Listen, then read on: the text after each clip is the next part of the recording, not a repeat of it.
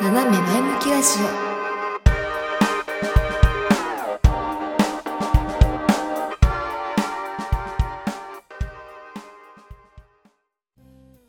今日はちょっと暗いお話をするので、まあ、聞きたくないなとか暗い話苦手だなっていう方は今のうちに聞き飛ばしてしていただけるといいかなと思います。今日ねまあどんなお話をするのかというと、タイトルには「動物と言葉の力」って書いてあるんですけど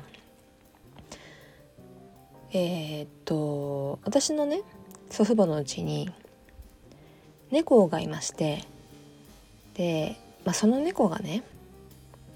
うんと今週頭に亡くなったんですね。で、まあ、私自身が直接飼っていたわけではないんですけど、えっと、私はすごい可愛がっていた子ででその子と出会ったのがもうかれこれ本当20年ぐらい前の話なのかな。いやまあ20年は行き過ぎかもしれないけどでも大体約20年ぐらい前にたまたま私の曽祖父じゃない曽祖母、まあ、ひいおばあちゃんですね。のお葬式の時にたまたまあの田舎なのでお家でお通夜とかをするんですけどそのお通夜の会場でたまたまふらっと我が家に入ってきた我が家っていうか祖父母のうちに入ってきた猫ちゃんなんですよ。なんでまあ最初は野良猫だったんですけどいつの間にかですね 祖父母のうちにあの住み着きでいつの間にか家猫になっていたという不思議な不思議な猫ちゃんででねその子の名前がね富永っていうんですけど。これ祖父母祖父がつけた名前で富永なんですよ。まずその時点で面白いんですけど。でまあ私は富ちゃんとか富ちとか富って呼んでたんですけど。まあでもあまり祖父母の家にいっぱい帰ることができなかったので、まあ、よくて年に2回。最近は本当に2年に1回ぐらいしか帰れてなかったのでもう全然その富ちとね触れ合うこともなくて。で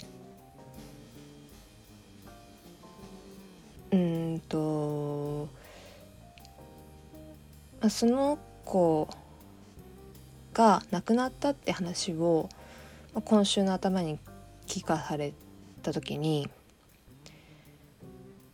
もちろんそのショッ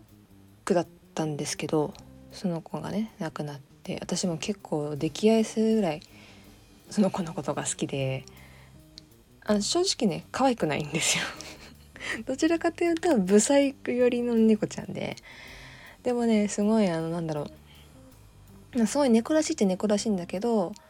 静かにこう甘えてくるというかなんか常にこう静かに横にいてくれるタイプのニャンニャンで。でね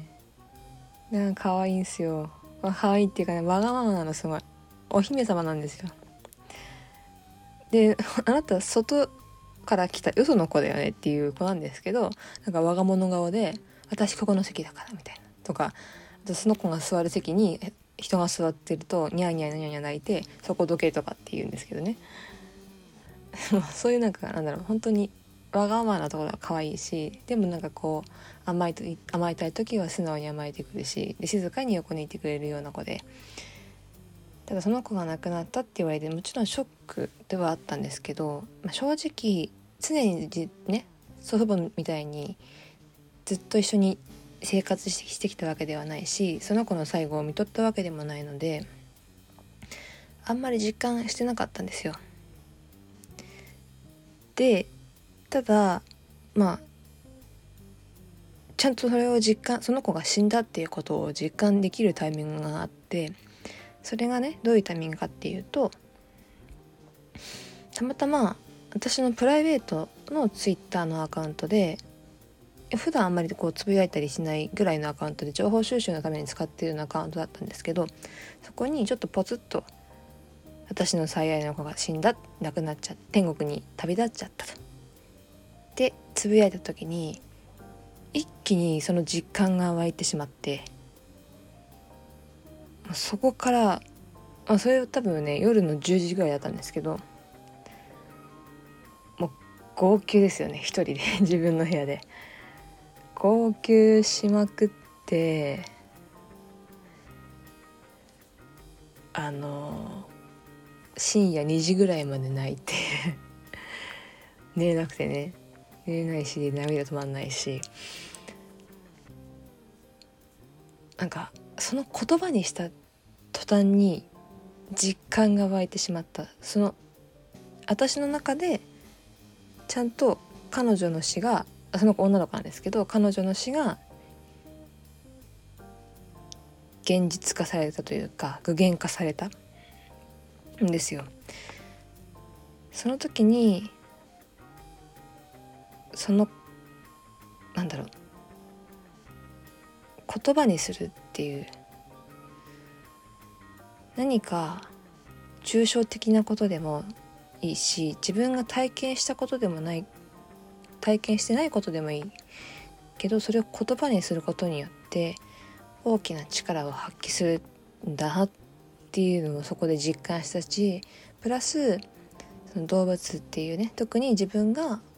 まあ、愛情を注いでいた大事なペットなり家族なりっていう存在は少なからず、まあ、私の場合かなり大きかったですけど少なからず人間にいいいいことであり悪いことであり影響を与えるんだなっていうふうに感じて。で私の場合はその日ね約4時間ぐらい泣き続けた結果、まあ、寝れないけど、まあ、会社に行く。で会社仕事してる時はね泣かないんですけどなんかぼーっとねお手洗い行ってる時とかあとまあお昼ご飯一人で食べてる時とかになんかまたこう感情が引き戻ってきてうってなりかけながらまた仕事をしてみたいなことを繰り返したりとか。となんか正直その亡くなったって聞いてでその実際に自分がねそれを実感が湧いてきたあと約1日ぐらいかな。なんかねうん、まあ、悲しい気持ちももちろんあったんですけどなんかその子も私のなんだろう世界自分の世界私が抱えている世界の一部だったのでこうやっぱりすっぽりその隙間ができてしまった。っ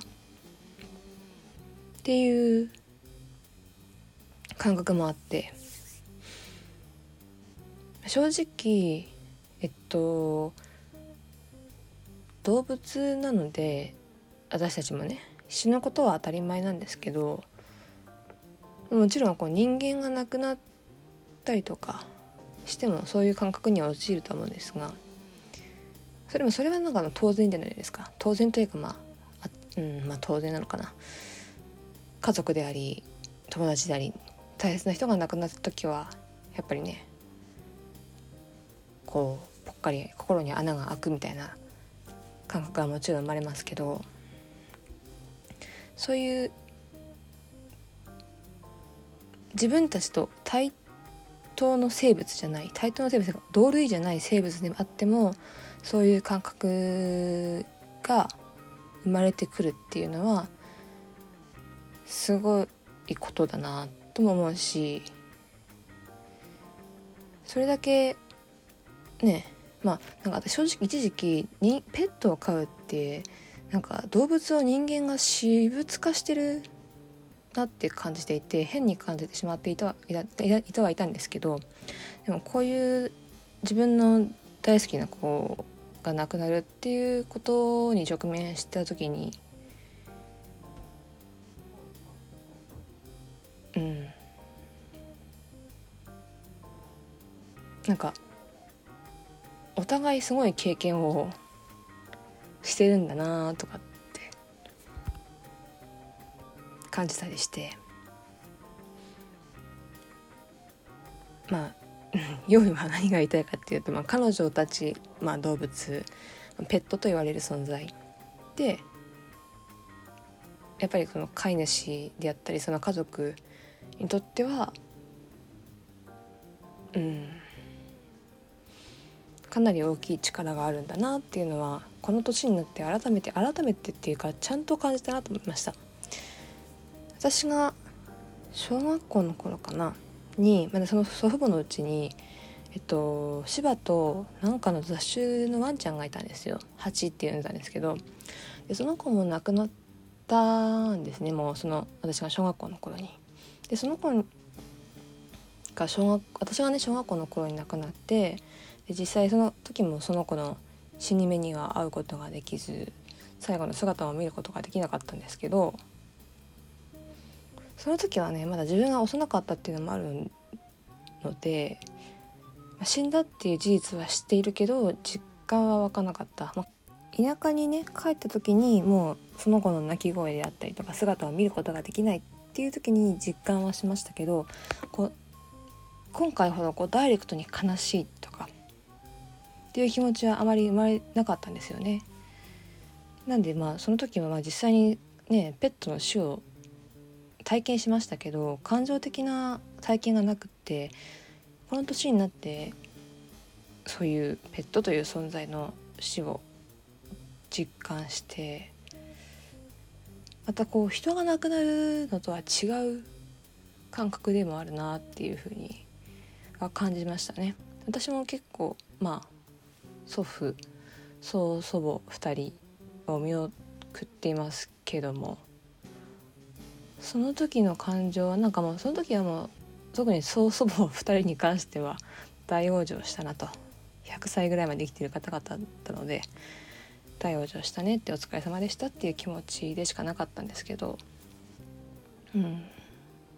まあ実際自分が飼っていたペットではなかったですけどね。ただ愛着とか愛情っていうものは持っていたのでそういう面でやっぱりこう影響っていうのは少なからずあったんだなって感じました。でまたプラスさっきも話しましたけどそれをね言葉にする。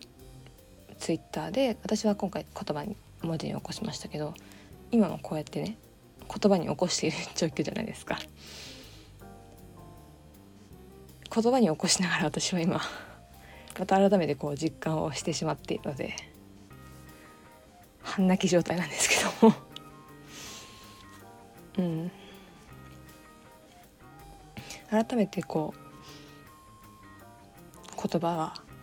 強いなと思いましたその前回のコンプレックスの話をした時もそうですけど何か相手がね人がね思ったことを言葉にするでその言葉を受け取るっていう声もそうだし発信するっていう声もそうだけど少なからずその言葉を受け止める人はいるわけですよね。言われた自分もそうだし言っている今の自分もその自分の言葉をこう頭の中で反復しながら聞いているので自分の言葉を自分でこう受け止めるし相手から言われた言葉を受け止めるっていうこともあるんですけどそういう時って本当にこう言葉が私の場合はそうですけど特に映像としてこうなんだろう映像として自分の目の前で再発生するというかっていう現象が起きたりとか本当にその言葉を一つ一つこう丁寧に追っていくと事実が分かったりとかまたはまあ相手の感情がだんだんこう、まあ、自分の考えの範疇ですけどね自分の考えの範疇ではあるけど相手の気持ちっていうのが分かってきたりとかそれこそ私みたいにその何か起きた発生した事実を正確に受け止める。ことができる。それが言葉だなっていうふうに思って。でそれもねその言葉も少なからず、まあ、少なからずっていうかかなり大きいですけど人にね他人しかり自分しかり影響を及ぼすんだなと改めて感じました。なんで、まあ、今回私が今こういうふうにねペットの死とかお話をしてますけどもももちろん同じような経験をされている方がたくさんいてでこの話を聞いて、まあ、嫌だなとか昔の記憶が起こされて嫌だなって思ってしまう方がいるかもしれません。それは本当に申し訳ないなと思います。まあ、そういう方はあのそっと閉じていただけた方がいいかなと思いますし、まあ、万が一なんか嫌な気持ちが晴れなかったら明るいお話とかを聞いていただければね良いかなと思うので私も今回の経験を機にですねまあ今後もまあもしねペットを飼うとしたら推しではないですけど推しのね押せる時に押しておけとよく言われるじゃないですか。なんでペットは愛せる時に愛しておく。しプラス今後こうやってポッドキャストとか、まあ、言葉を使う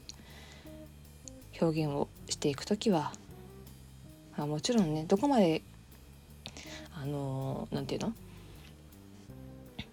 注意を払っていくかっていうところも限界はあるとは思うんですけど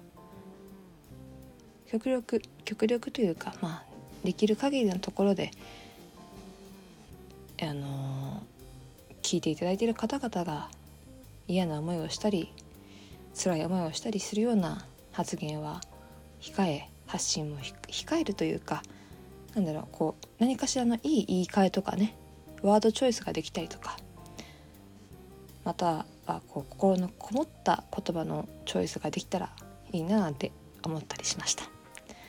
はいということで本日は以上となります。当番組へのご感想ご意見ご質問等ございましたら概要のフォームあるいは Twitter で「ハッシュタグならじ」あるいは DM をお送りいただければ私見に行きますので是非ともお送りください。ということでまたお会いしましょう。バイ。